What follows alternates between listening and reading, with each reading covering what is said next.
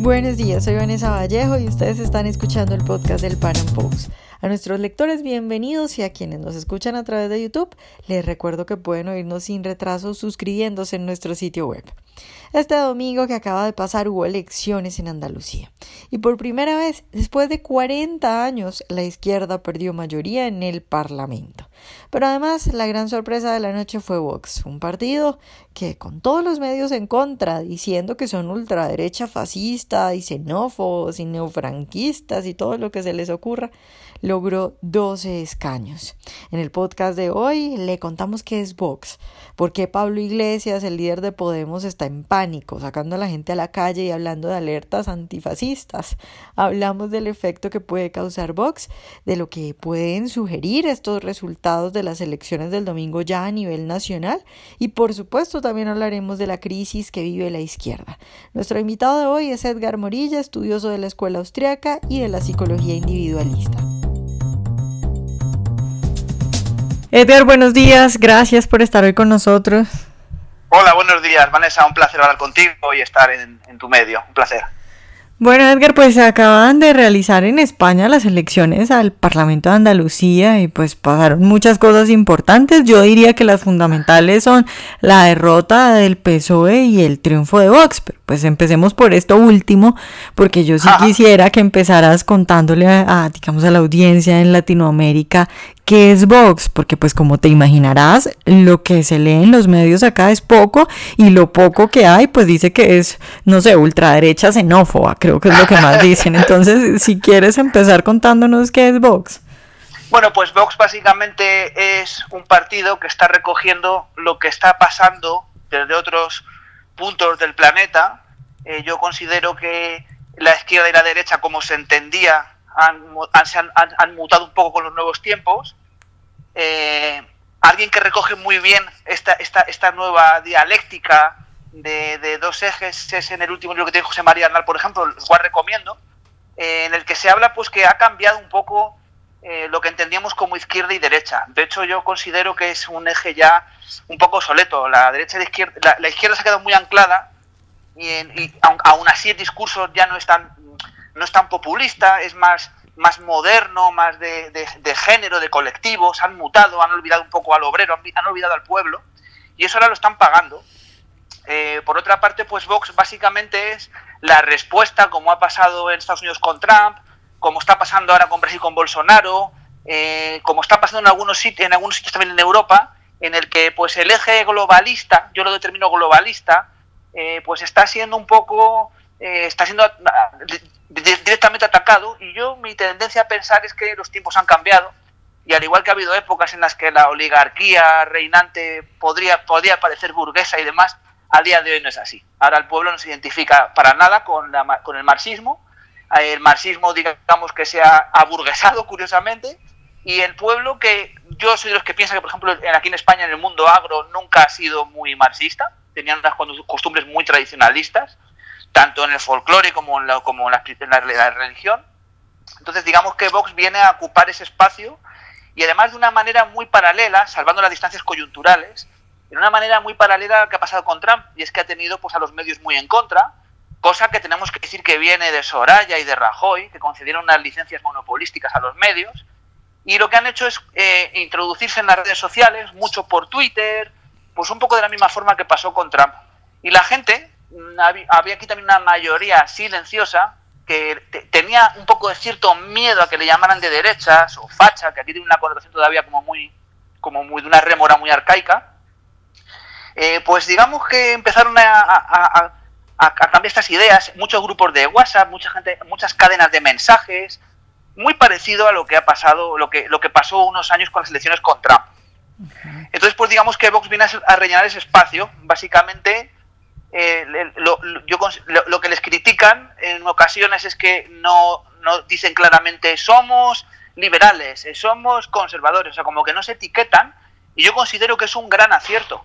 El, espacio político es un espacio de gran corrupción semántica, en el que los términos se desgastan enseguida, y entonces pues ellos lo que han hecho es, además es una política realmente transversal, en la que en el, en, en el plano económico son los más liberales, sin ninguna duda, quieren reducir mucho la carga de impuestos, eh, su, su, su, apoyo a la empresa libre es fuerte, es patente, no, no, se, andan con, no se andan con vericuetos. Y, digamos que luego pues tienen una connotación nacionalista en el, sentido, en el buen sentido, en el de preservar una nación plural como es España.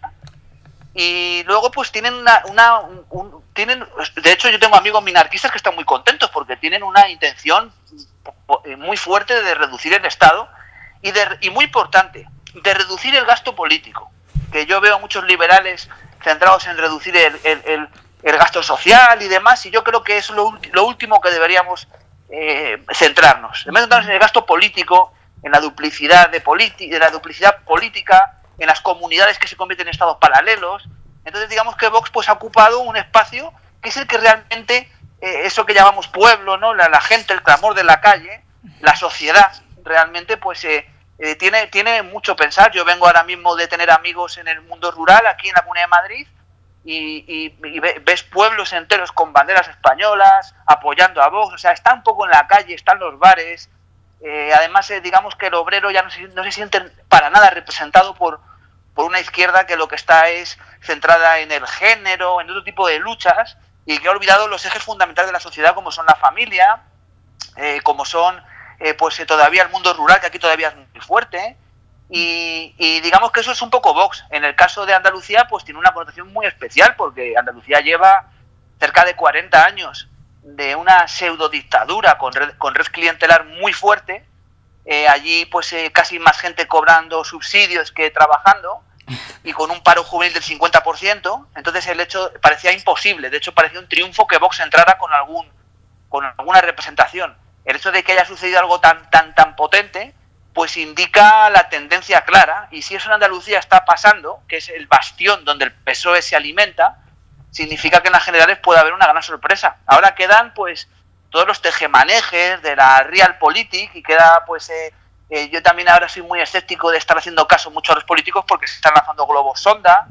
Eh, ciertamente Ciudadanos parece que está ahí, que no sabemos qué va a hacer y tal, pero yo no tampoco tengo claro ni me posiciono, pero sí sé que está pues intentando tener hegemonía ahí, luchar con ambos, pero dudo mucho, no, no, soy escéptico, no sé qué pensar de si va a, a, pactar con PSOE, porque ciertamente tendría la presidencia, pero también tendría la presidencia con un gobierno que es un zombie.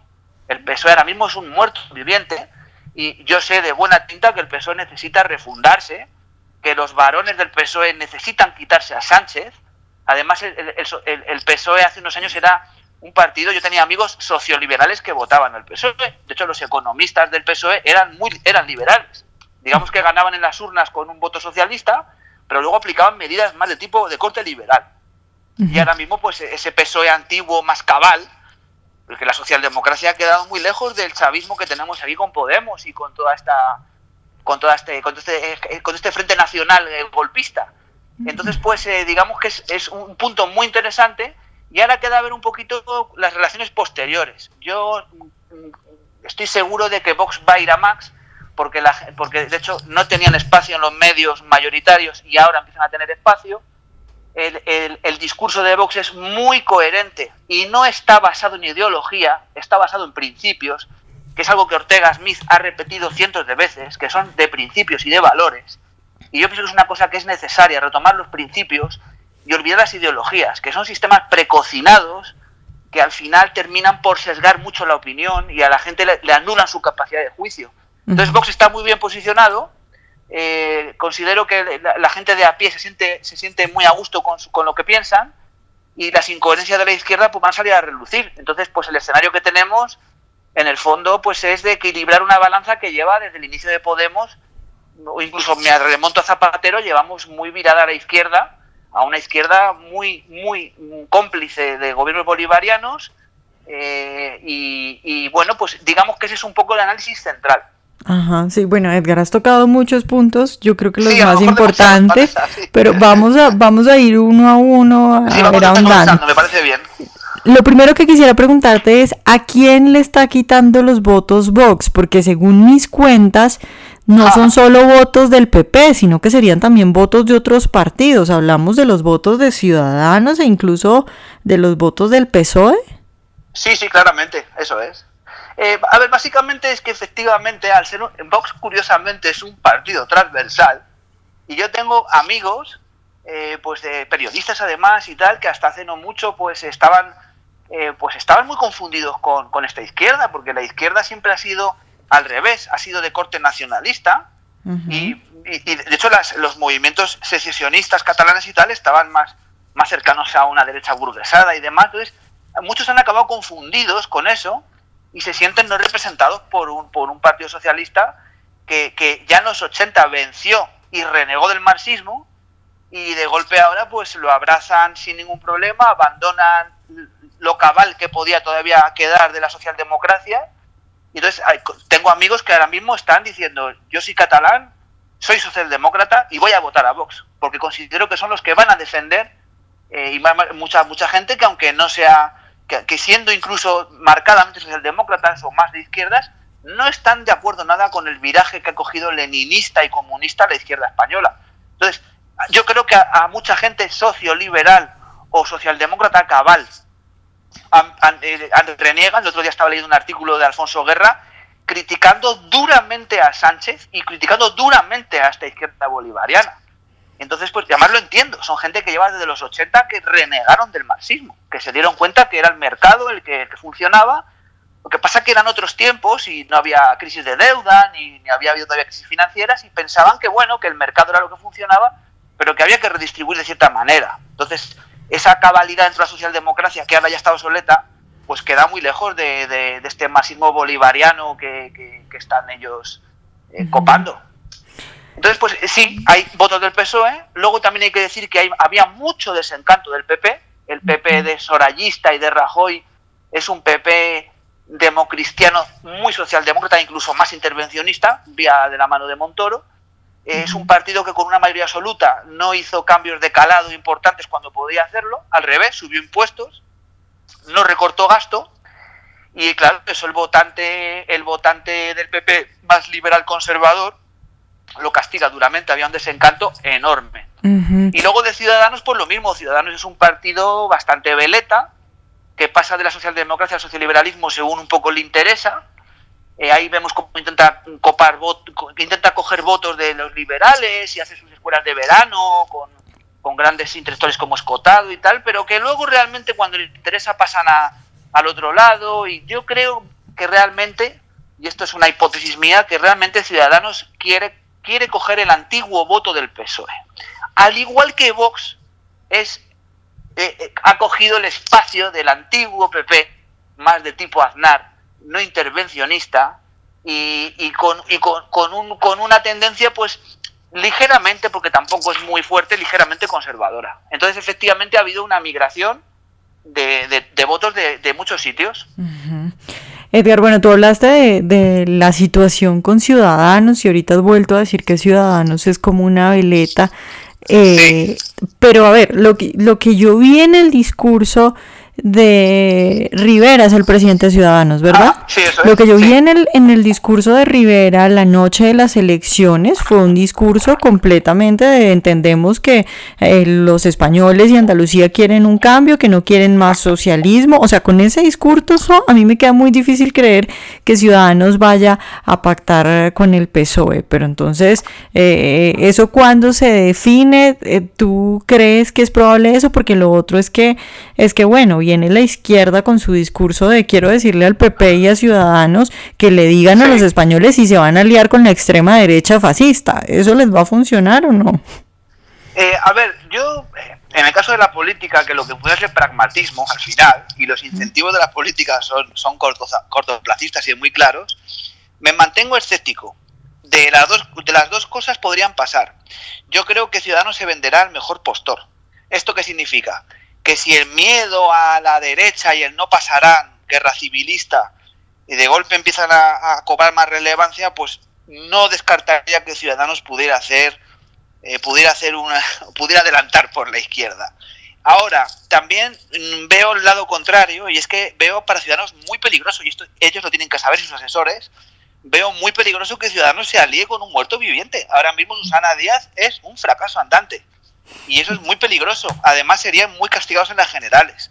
Entonces, me mantengo escéptico. Podrían pasar muchas cosas. Además, como sabes, Vanessa, la política en esta fase de negociación, hasta que se reparten los sillones, eh, saca a relucir lo peor de los políticos, que es que realmente pues eh, ahí es donde nos damos cuenta de que están a sus intereses particulares, de que, la, eh, de que esa democracia es muy partidista y hay incluso el propio partido tiene enemigos. Entonces, no, yo no me posiciono de qué podría pasar. Es más, me mantengo en un sano escepticismo de estos días no hacer excesivo caso a lo que dice eh, lo que dice cada uno y ha dicho y hará tal.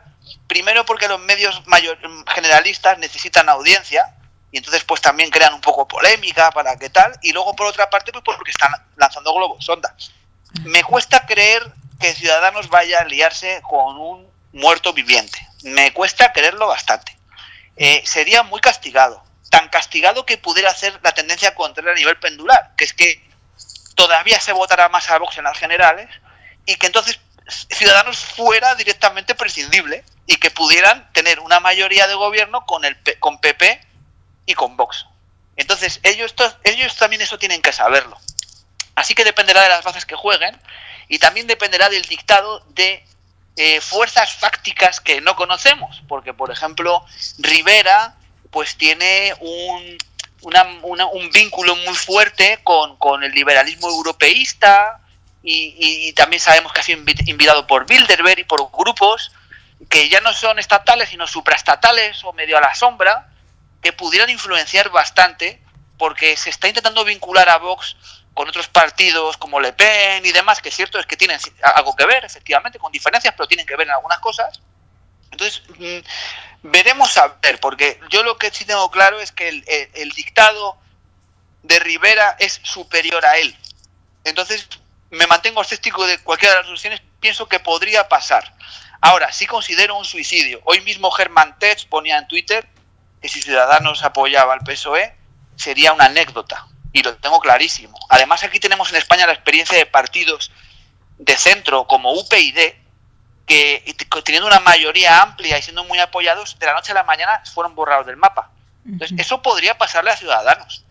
Eh, si Ciudadanos juega bien su baza, eh, yo creo que Ciudadanos lo que quiere es coger el espacio del, antiguo PSOE, de un PSOE socialdemócrata con algunas ideas algo liberales, pero muy de centro, muy, muy mainstream, muy realmente muy establishment, pero yo creo que es el espacio que quiere copar.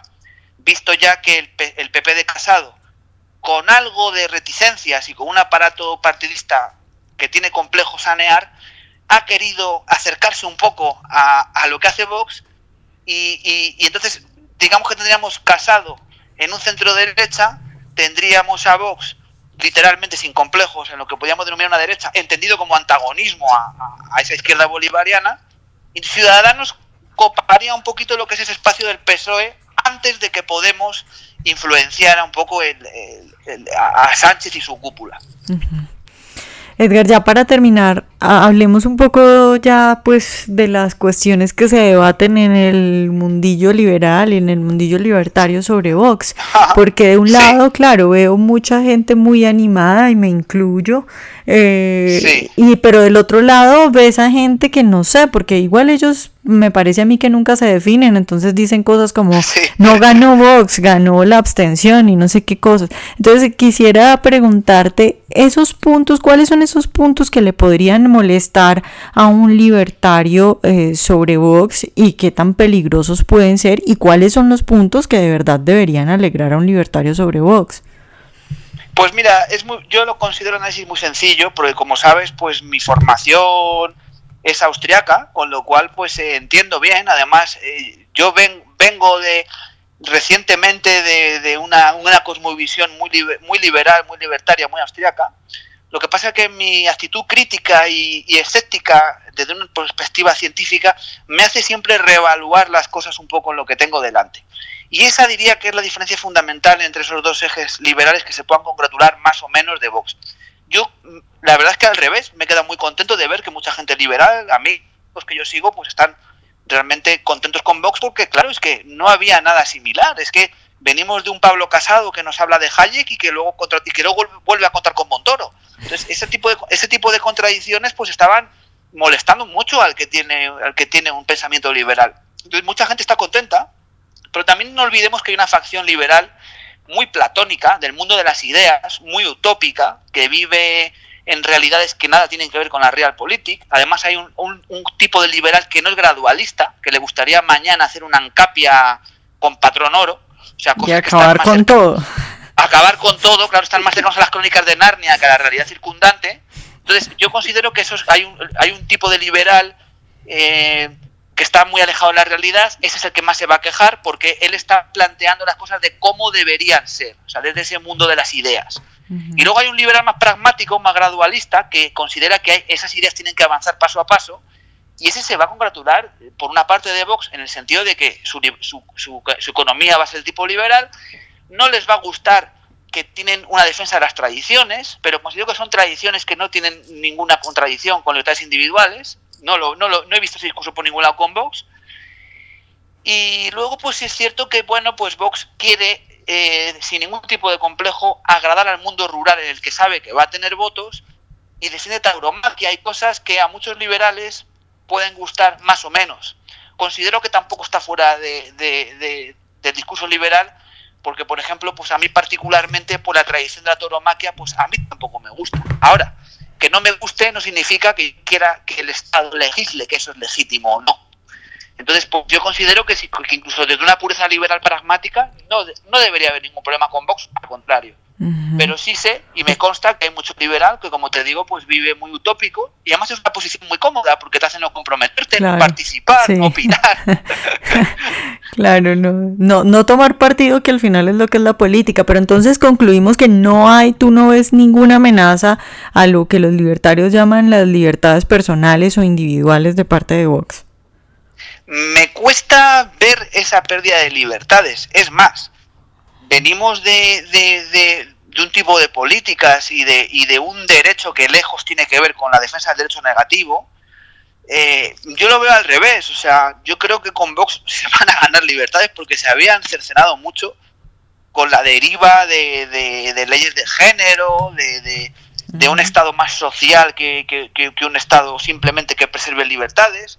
Entonces yo más bien me posiciono en lo contrario, que, que si, si, Vox empieza a marcar una brújula política antagónica al socialismo y al comunismo que hay aquí, va a suceder lo contrario. Además es que aquí no nos engañemos y no se trata de ni de homofobia ni de ningún calificativo. Yo tengo amigos de todos los países, es todo lo contrario. Se trata de hacer las cosas de forma ordenada y de hacer las cosas bien.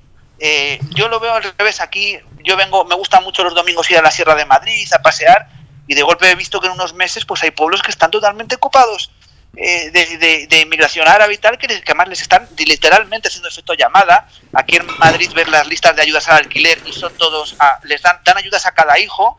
Y claro, de golpe pues eh, un árabe tiene siete hijos y cobra 3.000 euros. Entonces, son cosas muy desproporcionadas respecto, incluso si lejos de hablar de, inmigración o no hablar de inmigración, si hablamos de igualdad ante la ley. Aquí ha habido una serie de privilegios que es al revés. Han estado muy claros para, para un tipo de multiculturalismo que yo considero que es una especie como de, de pseudo-invasión encubierta, lo veo así de claro, y en países lo, se está corroborando.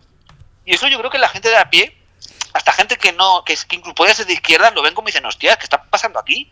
Esto no es normal. ¿no? Yo me compré aquí un piso y de golpe aquí está habiendo atracos, están pasando cosas. Entonces eso la gente lo ve y, y yo lo, pienso lo contrario, que un avance ahora mismo al antagonismo al socialismo y al bolivarianismo que se empezó a instalar aquí hace unos años, es un avance de las libertades. Yo lo veo claramente. Bueno, Edgar, ahora sí para terminar, porque no quisiera, o sea, quisiera que me dijeras como cuál es el, el calendario, el cronograma electoral, qué es lo que sigue, se van a convocar elecciones o qué es lo que viene. Bueno, pues eh, a ver, ahora mismo el clima de inestabilidad está clarísimo. Eh, Sánchez es una persona eh, que ciertamente está, quiere estar abigarrada al poder, pero eso mismo le hace perder justamente fuerza. Me consta que en su propio partido eh, están un poco desesperados, me consta que los varones le quieren ya afuera, van a presionar desde dentro del partido para que se vaya, convoque elecciones. Me consta que el PSOE haga lo que haga, lo va a tener francamente difícil y más bien que en, en lo más rápido que convoque elecciones va a ser incluso lo mejor para el PSOE, menos sangría va a haber. Aún así, sea cual sea la opción que hagan, les va a costar, retomar la senda de la cordura y yo creo que van a obligar lo antes posible a que Sánchez haga elecciones. No sé cuándo van a ser, porque cuando una persona tiene eh, ciertos sesgos egóticos, pues las previsiones lógicas eh, no, no, no siempre aciertan, y con Sánchez es el caso. Eh, entonces no, no, no me puedo mojar, no lo sé. Lo que sí sé es que para, para, España sería bueno cuanto antes unas elecciones y por supuesto incluso para, para, para la supervivencia de un PSOE cabal sería necesario cuanto antes. Mientras más tarden, mientras más intenten abigarrarse al poder, mientras más inciten a la gente a ir a la calle como está haciendo Podemos, peor. Mejor, más razón va a dar a la cordura, más gente se va a dar cuenta de las cosas y, y, yo creo que no va a tardar mucho. Esto es una olla que no queda mucho para que en el fondo explote o se libere. Bueno, Edgar, pues muchas gracias por estar hoy con nosotros. A ti, un placer, Vanessa. Ojalá hayan disfrutado nuestra entrevista de hoy. Recuerden seguirnos en nuestro canal de YouTube y en nuestras redes sociales y nos vemos en un próximo Panam Podcast.